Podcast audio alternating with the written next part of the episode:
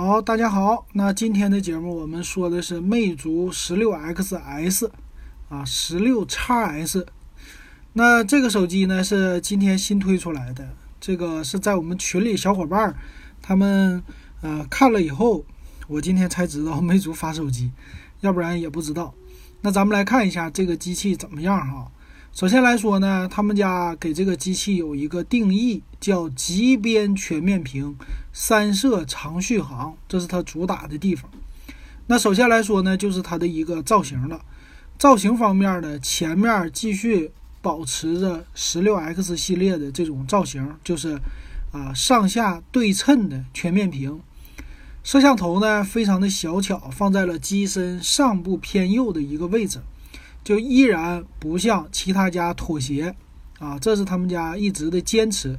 魅族家就是我的摄像头不会有什么水滴屏什么的啊，啊也不会是什么啊这个叫刘海屏对吧？苹果的都不会有。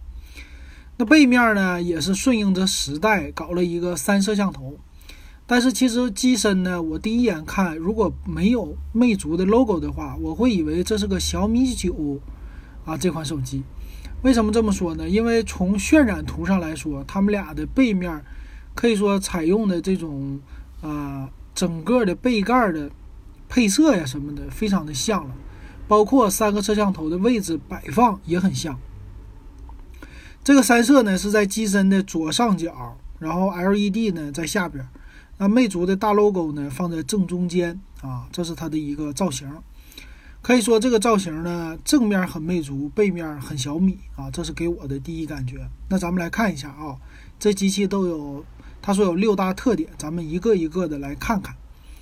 首先第一个来说呢，他说这块屏幕，它这次屏幕很有意思，它不像别人家啊，主打屏占比和什么升降摄像头，不是，他家呢。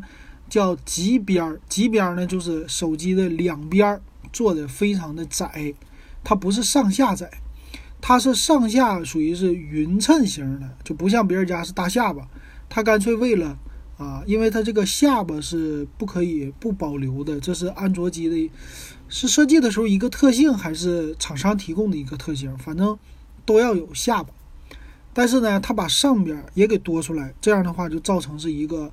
整体的一个对称哈，但是玩的呢，最近大家从 iPhone X 开始都不玩的一个东西，他家还在坚持，就是两边的极窄的边框。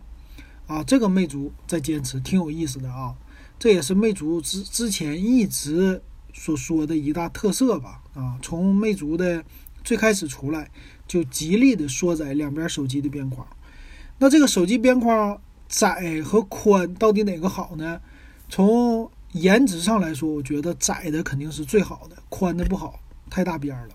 但是呢，如果太窄的话，我也觉得稍微有一点用着不舒服啊。因为我之前用过一个，用起来的话呢，太窄的话，我这个手指头它肉比较多啊。那我在拿手机的时候，经常会碰到手机的边框。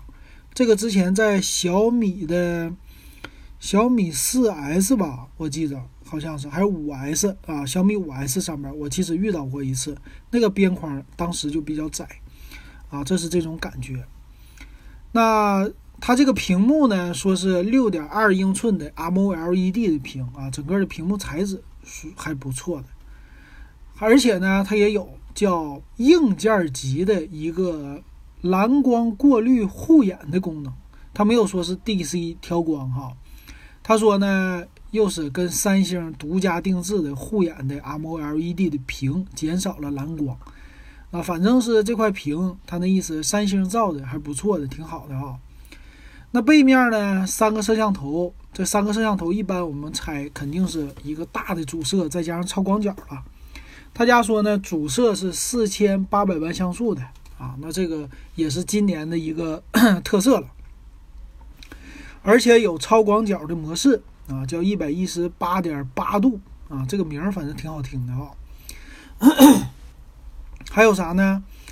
呃，自拍前置是一千六百万像素，带 HDR 加的一个功能，有人像模式，各种美颜，但是特意没有说就有瘦脸、瘦身的、瘦啥的功能啊。这个他家没有宣传。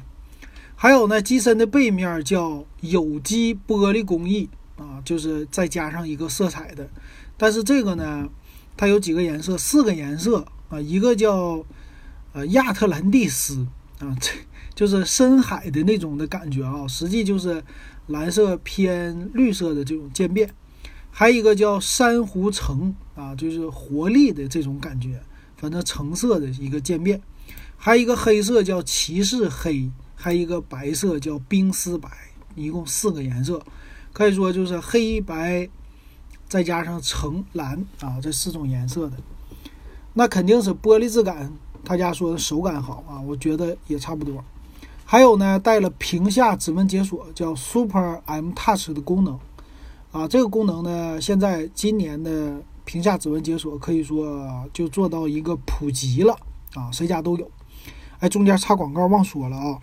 呃，咱们今天晚上刚刚八点的时候抽奖开了，就是我们送的，呃，华为的心情的荣耀心情耳机已经产生了，在我们群里，啊，是一位小伙伴获得，今天呢我就会给他下单，啊，发走，所以呢，欢迎关注我的微信号 w e b 幺五三，也欢迎加我的微信群电子数码点评这个群，啊，三块钱入群，现在是。将来要涨价的，四块五块这么慢慢往上涨，咱们啊群里现在小伙伴挺多的哈。那接着咱继续说魅族十六 x S，这个呢是带骁龙六七五的处理器啊，这是骁龙六七五，可以说今年也是刚刚开始就普及了啊。但是呢，它稍微有那么一点点生不逢时吧啊，这个是说现在七幺零比较普及。啊，跟六七五相比的话，七幺零还是占些占了一些优势的吧。啊，这是六七五的话，啊，稍微有一点尴尬啊。那咱来看电池呢？他说超大电池是因为有四千毫安的一个电池的加持啊，那肯定是有快充的功能了。这四千毫安电池呢，你说大，它其实也不是巨大，巨大的应该是五千毫安。但是呢，你说它小，它也比别人家的三千七百五十毫安多了两百五毫。啊，可以说是叫大电池这么一个文案啊。另外，系统呢是 Flyme 七啊，支持叫 One m 的三点零，就是可以有各种优化、各种加速的功能。那魅族家的系统呢，一直来说都是比较简洁的啊。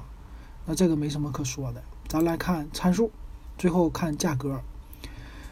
参数方面呢，主要来是关注它整体的一个机身的厚度，嗯，八点三毫米，不算是特别薄，但是比那种升降摄像头的机器算是薄了很多。重量一百六十五克啊，可以说比较轻的一个机器吧。全系标配的是六个 G 的内存，存储是六十四 G 和一百二十八 G 两个分别。屏幕其实跟别人家也不一样啊，别人家是六点二六，他家是六点二英寸，十八点六比九的，那不是十九比九的，所以分辨率呢不一样，是二二三二乘以零八零啊，不是别人家的叫二三四零了哈。所以这样的话，魅族家一直都有这个特点，就是屏幕的分辨率和别人家都不同啊，比率也不同，所以势必呢给 APP 造成一个适配的问题。啊，尤其是一些国产的安卓的 APP，所以这一点上其实对兼容性有一些呃不算是太友好的地方吧，因为和大家都不一样嘛。那它的对比度叫十万比一啊，PPI 呢四百零三，还不错的啊。这屏毕竟材质是 M O L E D 的嘛。呃，处理器骁龙的六七五，这没什么说的了。那背面背面的镜头。啊，后置的一个是四千八百万像素的，一个是五百万像素，一个是八百万像素，啊，但是没有特意来界定啊具体的介绍哈。那一般来说呢，主摄四千八，剩下的一个是负责叫咱们说超广角，一般来说八百万，五百万的呢就是一个属于叫人像模式的后边的对焦虚化的功能哈，基本上都是这么来分的。那前置一千六百万像素的一个摄像头了，啊，其他方面呢是有这个指纹识别、屏下指纹的，然后双频 WiFi、蓝牙五点零的技术都有，GPS 呢没有说是啊双频的，所以咱只能说它是单频的一个 GPS 了。那很好的呢，是它保留了3.5毫米的耳机接口啊，并且有 Type C 的功能，就是 Type C 的一个数据线了，充电哈。其他功能就比较简洁了，没什么说的了。那售价，售价方面呢，我觉得这次是他们家一个最大的问题吧。它这个机器的售价呢是一千六百九十八起，六加六十四 G 版。那六加一百二十八 G 版呢，再贵三百块钱，是一千九百九十八啊。我觉得呢，这售价定的稍微有一点偏高了哈。其实我一直都希望魅族就能好一点。啊，就是这个厂家多卖点手机，魅族呢，啊，跟别人家打起来，就是也不能说打起来，就是多卖点货啊，不要让魅族死了。但是从最近呢，魅族的一个销售的策略来看啊，定价策略，我觉得还是这个机器有一点不好卖，我替他担心。首先来说，六加六十四 G 骁龙的六七五三摄这些参数来说，哈。可以说它没有占太多的这种优势吧，啊，我觉得，一般呢咱们说三星的这个啊元气版 A 六零哈，其实比它的售价定价就低，而且最近呢，国产机啊有一个特色，就是你看 vivo、OPPO 他们发布那么多的机型，最近的 vivo 呢 Z 五 X 这款机型啊，发布的起始价四加六十四 G 版的，它是一千三百九十八。但是马上的六幺八，从六月一号开始，它就能降到一千一百是四十八还是九十八？可以说上来就便宜两百块钱啊！这是刚刚新发布的机器，可以说它这个势头很猛啊！也可以看出来，就今年的千元机的整体的就这些手机啊，呃，竞争非常的激烈。所以魅族呢，刚开始上来的时候，给自己定了一个稍微比较高的一个价格哈，拿骁龙六七五来对抗别人家的七幺零，就算是同行的六七五哈，在品牌方面，三星都已经盖过它了。所以说我替他比较担心的是它的定价策略啊，前期购买的用户是不占什么优势的。它这个呢，一直定价都是这个策略，就是先定比较高的价格，两个月以后。就降价，至少降两百块啊！就这种的一个策略依然没变。